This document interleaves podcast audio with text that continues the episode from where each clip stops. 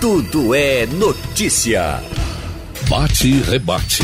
Futebol. Futebol, Ralf de Carvalho. Bom dia, Geraldo. O futebol tem coisas impressionantes. A Rádio Jornal ontem transmitiu, escolheu um jogo para transmitir no domingo da Série A e era um jogo envolvendo o nordestino, obviamente. E foi até uma felicidade, porque foi o jogo mais estranho que a gente viu nessa Série A. O Santos arrasou a equipe do Fortaleza no primeiro tempo, com um domínio tão flagrante do jogo e da bola que parecia que ia dar uma goleada. No segundo tempo, Zé Ricardo começou a mudar o time, botou pra frente, e aí o que aconteceu? Aquele domínio de bola do Santos sumiu, automaticamente passou a dividir a bola, o que já mostra que o adversário teve crescimento, e depois o Fortaleza meteu três gols. Foi dono do segundo tempo e só não virou porque não teve mais um, dois, três minutos, não teria metido o quarto. A defesa do Santos ontem parecia uma defesa juvenil, jogou tremendamente mal no segundo tempo. Então o futebol tem essas coisas encantadoras. O time do Fortaleza comemorou o empate como se for uma vitória e o Santos saiu para um velório. Impressionante o futebol. 3 a 3 no final. Mas olha, está na linha o vice-presidente do Clube Náutico Capibaribe, o Diógenes Braga. Eu só vou aqui lembrar para você a classificação, o que foi que gerou. Gerou então as duplas para as quartas de final. O Santa Cruz, ou melhor, o Náutico joga com o Paysandu, a primeira fora, a segunda em casa. O Imperatriz joga em casa a primeira com o Juventude, a segunda joga na casa do Juventude. O outro conjunto, o Confiança, que escapou, joga com Ipiranga em casa a primeira e joga fora com Ipiranga a segunda. O São José joga com o Sampaio e depois o Sampaio chama para casa o segundo jogo. Então está montada assim os grupos. Agora, antes de ouvir o vice-presidente, só lembrar aqui que os rebaixados foram Luverdense do Mato Grosso, Atlético do Acre no grupo B, ABC do Rio Grande do Norte e Globo do Rio Grande do Norte no grupo A. Quer dizer, grupo A da Série C. Então esses quatro foram os rebaixados da Série C para a D. E quem vai subir para ocupar os lugares são aqueles quatro que foram os primeiros da Série D. Manaus, Ituano, Jacuipense e Brusque serão, portanto, companheiros do Santa Cruz no próximo ano na Série C do Campeonato Brasileiro. É, bom dia, Diógenes Braga. Bom dia, Ralf. Bom dia, Geraldo. Bom dia aos ouvintes da jornal, em especial torcida Alvirrubra. Repare o que Hélio dos Anjos disse ontem, depois do jogo, a respeito do Clube Náutico Caparibe. Hélio dos Anjos é o técnico do Paysandu, aniversário do Náutico agora no primeiro mata-mata, o que faz subir para série, a série B. Hélio dos Anjos está no comando do Paysandu com 15 partidas invictas. Fala, Hélio dos Anjos. Nós ficamos com 28, com, com quatro times com 28 pontos. Você está entendendo? Se não tivesse, se tivesse acontecido um empate lá, por exemplo, que seria também um resultado normal, né? A situação da tabela era outra. A tabela deu uma, uma reviravolta. Né? E essa reviravolta faz com que a gente enfrente, né, já nessa próxima fase, um dos melhores adversários é, do campeonato. Só isso aí por enquanto. Depois a gente pode falar no resto da entrevista, porque ele se estendeu e falou um pouco sobre o Clube Náutico Capibaribe. Falou inclusive nos dois anos que ele comandou o Clube Náutico Capibaribe, 93 e 2006. Agora, é, vice-presidente Diógenes Braga. Adversário já se sabe, o técnico do Náutico conhece todos que estão nesta reta final, porque se caísse do Rio Grande do Sul ele conhecia muito bem, e ele também trabalhou no Paysandu, quer dizer, conhece mais ou menos o espírito da, do clube, sabe como é que a torcida reage a tudo. Então eu pergunto, já tem uma logística, o Náutico vai mais cedo, qual é a, a, essa, essa preparação para esse primeiro jogo? Ralf, a gente, é, na verdade, nós fizemos pré-estudos, digamos assim, de logísticos, de acordo com possíveis adversários.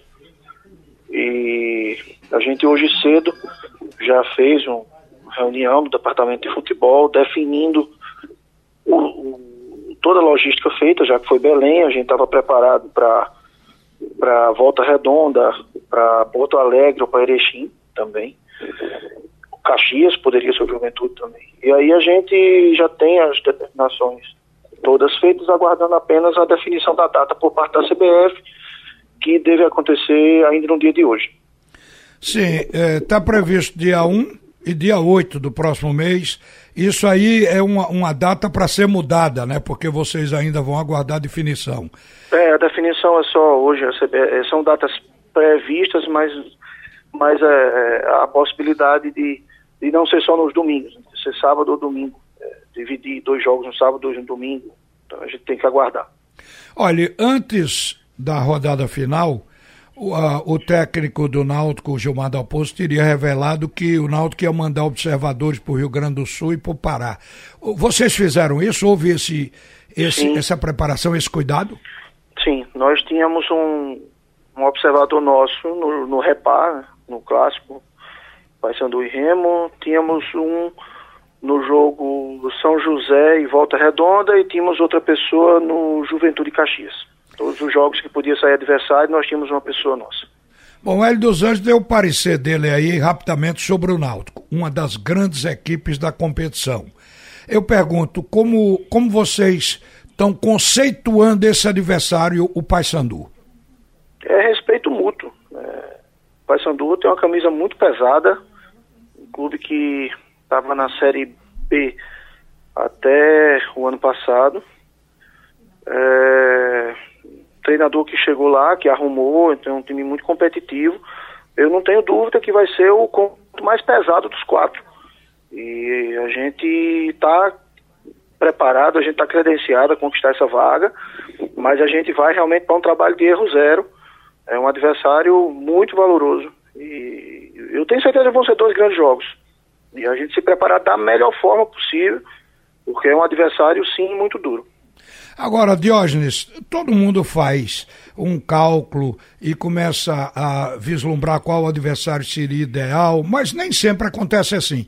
Mas para vocês, qual o adversário que vocês imaginavam que fosse melhor para o Clube Náutico Capibari? Porque o Paysandu é um time de torcida lá como o Náutico é aqui. Então vai ter jogo de casa cheia quando ele jogar lá e vai ter jogo de casa cheia quando o Paysandu jogar aqui. Então, para vocês, chegaram a imaginar qual seria o melhor adversário? Não, Ralf, a gente não faz isso, não. não gente, no futebol, a gente não torce muito em relação à questão do adversário, porque tudo é muito relativo. Se a gente pode achar que a presença do torcedor pode inibir, na verdade, para o jogador é o contrário. O jogador gosta de jogar de casa cheia. Se você acha que o adversário é um adversário mais pesado, e isso é ruim, na verdade, característica de alguns jogadores, esse elenco da gente, é, ele tem uma característica de crescer em jogos mais difíceis, né? Então, assim, a gente não torceu por nada, não. A gente acompanhou a rodada e teve o cuidado de estudar bem os adversários.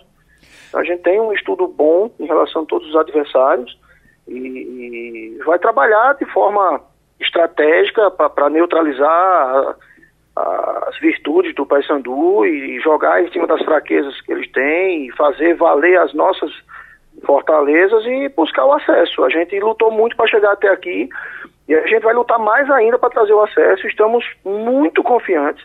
Sabemos que o adversário é muito duro, mas é, qualquer adversidade que se coloque na frente da gente, ela é pequena diante da dimensão, da importância que tem esse acesso para o Náutico.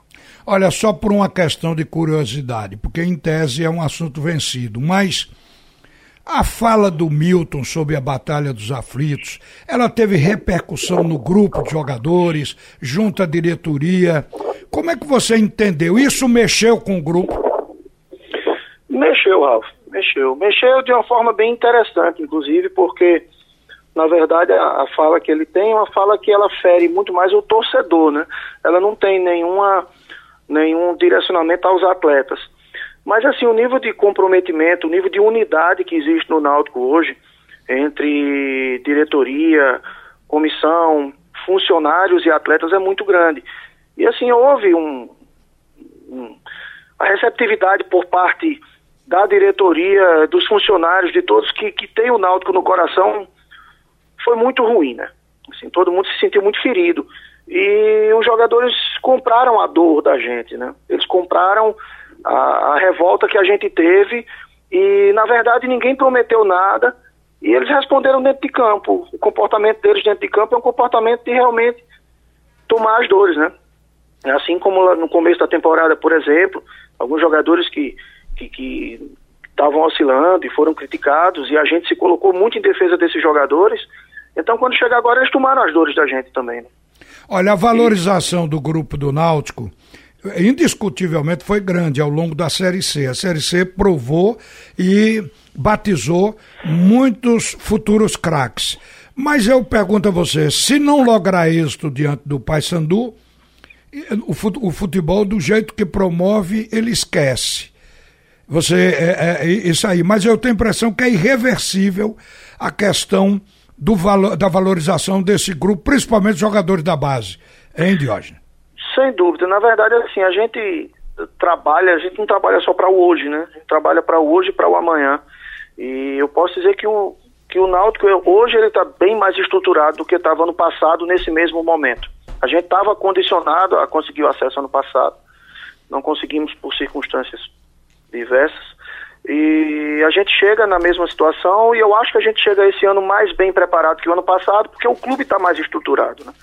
Então a gente, mesmo estando na Série C, a gente conseguiu é, estruturar melhor o clube e fazer algo maior. A consistência das revelações dos atletas é maior, a condução no departamento é melhor, o dia a dia é melhor, as condições de trabalho melhoraram de uma forma geral. Então, na verdade, o clube cresceu ao longo do ano, apesar de todas as dificuldades. Isso também nos faz ficar muito confiantes no acesso.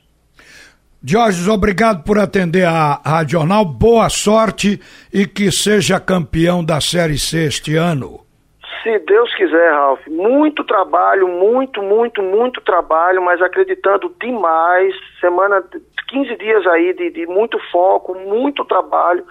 Mas a gente está acreditando demais que a gente vai conseguir esse acesso e depois vai buscar o título. Muito bem, falamos com o vice-presidente de futebol do Náutico. Olha, gente, o Santa Cruz contratou 28 jogadores como reforços. O grupo é bem maior e terminou sem um centroavante de força. Isso porque Guilherme Queiroz e o Neto Costa não corresponderam. Daí ficou dependendo de Pipico e no fim não teve Pipico. E aí a gente vê, teve que se valer no final de Augustos e Elias como falsos nove. Agora, uma outra coisa, né? A Copa Nordeste e a Copa do Brasil até a quarta fase financiaram o Santa Cruz para que mantivesse pagamento em dia, mas não para fazer um plantel completo. Agora mesmo nas redes sociais estão pedindo o afastamento do presidente Constantino Júnior. Tem inclusive uma lista de, já com 336 assinaturas pedindo esse afastamento, que é um impeachment sem dúvida, o que estão querendo. Mas ninguém falou no técnico Milton Mendes. Ali a gente só viu falar no Constantino, que é o presidente do Santa Cruz. Geraldo. Tá certo. Tudo é notícia.